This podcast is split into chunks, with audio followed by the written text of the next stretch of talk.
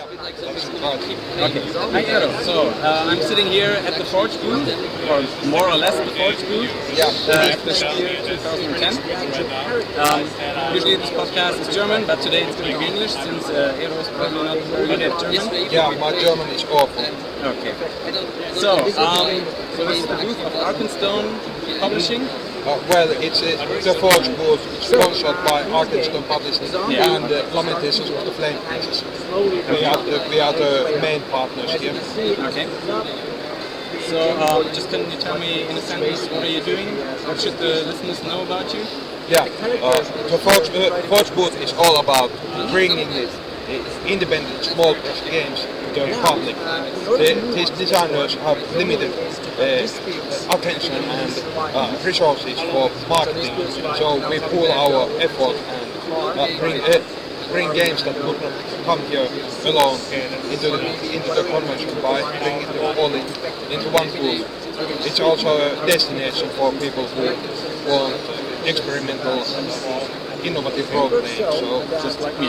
yeah, it, will- it it works out. Everybody knows where to go, and the designers get in cheaply. So this is the first time the, the Forge is at the Spiel, or has it been a mall? Actually, uh, actually, actually, there has been a Forge booth here before. In 2006, we did the Forge booth oh, with some uh, German uh, German partners we had. Uh, at that time, the uh, stock for the booth was all came from uh, the USA, and there, there were no European products there. So it was uh, American landing on the, on Germany, but this time around we have uh, plenty of European products as well. So times are changing. Hey, all our friends. So, in general, what, what do you think? How's the Spiel going for you? Uh, it's it's going relatively well. It seems that Spiel has potential, and I expect that if we have uh, more, if we continue doing this for more years, uh, it will only get better as the pe- people come to this place. Uh, I'd like to see this booth become a destination for European indie gamers and game developers. So we could all meet up here in cen- cen- Central Europe every every year. Uh, I have lots of admiration for the Forge group at Gen Con, which has been going uh, going on for what six, seven years, something like that. For now, and it's al- it's always a joy to meet up with all the American designers all in one place. It's very effective, both culturally and economically. So we could have something like that here at the Spiel for Europe, The European outpost. yeah, it, uh, it, it could be a game changer for all of us. We are used to operating only in our own cultural spheres. Finns stay in Finland, Germans stay in Germany, Italians stay in Italy. If we could ch- change this and bring everybody together, that would be a source of all sorts of benefits for everybody. So, just a side question. Um, you know German Insel? Uh, yeah, uh, people have been telling me about how they have, they, they have uh, German uh, activity regard, regarding indie games, their promotion as well. I'm, I'm not in, familiar with it in depth, but from everything I've heard, it seems that we could work together easily enough if we ever end up at the same convention. Yeah, so have a stronger presence and to show indie games to more people. Indeed. So, are there any special novelties at the? Uh, definitely. Uh, the main novelty we have at the uh, is the well, it's the entire uh, right wing of the. There. We have the old school Renaissance heavily pres- presented here. The Renaissance is uh, the old school Renaissance is uh, new internet movement about uh, that is all about uh, late 70s, early 80s, Dungeons and Dragons play. The game at the time was completely different what it is today. Uh, now people are starting to reappreciate the things that made Dungeons and Dragons great originally. So now there are lots of people who are writing about the the internet and starting to make new products, uh, new adventures, uh, new game master advice, uh, new, entirely new games. And uh, I've been following along for a couple of years, and I'm pretty convinced that this is one of the great trends of, of, in role playing for this game. So I'm rather happy to have Jim Raggi and Lamentations the Flame Princess, one of the one of the big names in Saying here. Yeah, I the, didn't get to try it, but uh, yeah, it's a it's a very exci- exciting game. I have great ho- great hopes for team and the whole old school renaissance. They are besides they are all independent to the man, so they are a perfect fit for the coach. I'm rather happy about this uh, companionship we have here. so that's the that's the new old school movement. And what about the Yeah. say classic indie games? Yeah, the, on the classic, classic side, we, have an incomplete selection of product compared to the Americans. Uh, all the new hot games are mostly produced in the United States and it takes time for them to get here. Okay. Pe- people have been asking about Fiasco, for example. Everybody comes here, do you have Fiasco? And I tell Okay. everybody, not yet, not yet. Perhaps, uh, perhaps for the next convention we go to. Fiasco and Apocalypse World. Well, we don't have those, but we do have other things. Uh, a ga- game that we have been playing and selling lately is Unspeakable. It's just an ashcan at this point by Christophe Michael. He's here in person, a French role, role-playing game designer and indie activist who created this game about... It, it's basically Call of Cthulhu without all the Voldemort. Uh, it's, a, it's about uh, people who have an opportunity to prevent an occult disaster. And uh, maybe they will, maybe they won't, but they probably won't like it when they do. It's a, we, we played it yesterday and it was actually a very successful experience uh, despite our choice to play a, a magical realist scenario. So it was, it, it was not classical Call of it was more like a, uh fantasy, fantasy version and it was creepy as hell. Uh, when the woodcutters started reporting about how every tree they fell was hollow inside.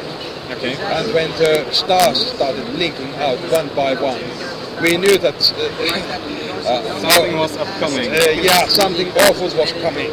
It, uh, it was a very successful game, uh, although it's only an ashcan at this point, which means that uh, it's only being sold for playtesting purposes. It's in beta, uh, beta playtesting effectively. I have great hopes for the game once Christoph gets it ready. Perhaps it will be here at the Spiel next year. Okay. So another game you have, or is that basically Yeah, those are the uh, all from the bleeding edge? Uh, th- those, those are the bleeding edge we have been pushing, uh, pushing the most. The rest of the stock we have here uh, consists of the, our retail department. We have been collecting indie games for five years uh, at Arkenstone to sell them in Finland. So we have collected quite a collection of them. We probably have more uh, different titles than I here, as for example, when, when it comes to board style gaming. So we, we are selling the white back stock and of course our own, own games, Zombie Cinema and The Shadow of Yesterday. Eh, tho- those are our flagship titles. Zombie Cinema, for example, it's a very good game for conventions because it's easy to demonstrate and people get it, get it quickly because it's easy to explain the rules. So it's, uh, it's very grateful to introduce it to people who have never heard about this sort of this sort of games where you can have uh, no game master, hard scene framing, and also a sort of wacky techniques. That's uh, that's the booth pretty much. So, so what would you think is attracting people the most? You already said they are all coming from Fiasco, but uh, Yeah, uh, they are coming for Fiasco and Apocalypse World, but they, but they are staying for uh, the old school stuff and zombie cinema. ah, okay. Yeah, this I didn't see it already so so much, but it's uh, coming in a VHS uh, box. Yeah, uh, you, ha- you haven't seen zombie cinema yet. No, not yet. It's been it's been out a couple of years, but my impression is that it's not uh, oh, the- that big in Germany. They are buying it in Italy and Sweden. In Sweden, but many, for many Germans, this is the first time they meet the encounter of the game. It's a it's been a pretty good idea to come here. But um, I'd say that the thing that most attracts people here actually is the Forge brand. Uh, I mean, I know it seems stupid, stupid, but we don't have a Forge banner here because uh, I couldn't arrange to have one made for the convention. Uh, but uh, many uh, many people come here and ask us whether, whether this is the Forge booth. And when they hear that this is the Forge booth, they are very excited about it. So I have to say that the long-term work that has been done at the Forge to uh, promote indie gaming has paid off in an unexpected way. People are attracted by the Forge brand instead of the individual games. So works for me. As long as we get people into the booth and get to introduce them to new games, it's all good. Okay. So, are there any any expectations you have on what's going to be the next big thing in indie role playing? like a, like a particular game system or a, a general trend? Uh, well, going by the general trends, I can only see old school Renaissance becoming, becoming bigger. Most of the people who come to the booth don't actually know about it. It's a big, deal in the internet, and it, it has uh, hundreds of uh, avid followers who uh, buy anything that comes out immediately. But the general public still haven't heard about it. They have never heard about hex crawling, for example, which is an absolutely exciting way of playing an adventure role-playing game. So my my expectation is that the old school will only uh, continue uh, being becoming bigger. I think it's already also becoming bigger in Germany. Yeah, that's that's what all the Germans tell me. Tell me that they have their own oh, na- national uh, old school movement coming up. Another thing that's going to be big in Europe and India is a cooperation between the nations, international cooperation. Uh, we, we are meeting people all the time from different countries, people who want to be at the booth if we can do it again next year. And we get people who want to translate these games to national, languages, and we get people who have their own game designs who want to uh, want to publish them and need, need ideas and support and uh, help from experienced publishers. So what I hope to see is the uh, uh, international uh, European Union-wide mo- indie movement, movement that uh, will make Europe one uh, uh, one market area for the uh, for independent games. Okay. Well, then, so just as a last word, so the the, the fair has been the show's been going quite well, I think. Yeah, we So are, we are happy. it's it's lucky you're going to return next year to Essen. It's possible. We have uh, we have some interesting idea, ideas about it. Uh, for example, I have no idea why I didn't I didn't think about this myself because it's so obvious. One of our customers uh, suggested that if we are having financial difficulties with making the booth profitable, which we are, uh, then we definitely should uh, do it with a ransom model. We should Okay. do we should do a ransom model for booth. Uh, put it up and at Kickstarter or somewhere. Ask people to front uh, thousand thousand euros for us to put up a booth, and in exchange, any independent role-playing game designer gets to be at the booth if they want.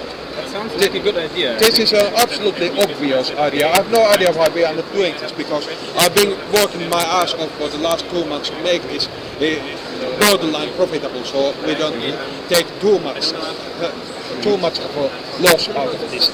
Because it's it's pretty expensive to put up a booth at Spiel, and it's a lot of work. So it would be a lot of uh, anybody anybody who has to uh, take main responsibility for the booth would surely like if they could just uh, uh, have all the joint expenses covered by the community in general. Because everybody wants the booth to be here. The designers want it. The uh, designers who can't be here in person want it. The, uh, uh, the customers definitely want it. So it, it would only make sense. Uh, who knows, the American publishers might spring for the money. They all benefit from us uh, representing their games here, so that's definitely something I'm going to explore uh, Yeah, it's also- for the future. I think it's a good idea because, I mean, by definition, indie publishers are not big companies, so Yeah, yeah. Uh, they should team up to to do Definitely, together. definitely. It's a, uh, it's difficult for any single company to justify fronting the thousand euros in booth rent expenses and another 500 euros in uh, furniture related related expenses because we are simply not going to sell more than a, a couple of dozen copies of an individual product here. At least not this year. Perhaps I, I'm hoping that, that we will improve if we succeed in making this an annual. Okay. Yeah. So then, Eero, Yeah. thanks for the interview and uh, have a good time at the rest time of the Spiel. Thank you, thank you for your sponsorship of the booth. Be sure to buy something when you get out. Yeah, you should definitely do that. I should do that. Yeah, you should do that. Yes. But all the listeners should also do it when they come here next time. So Yeah, definitely. Okay. I'll see you at the next Spiel. See you. Yeah.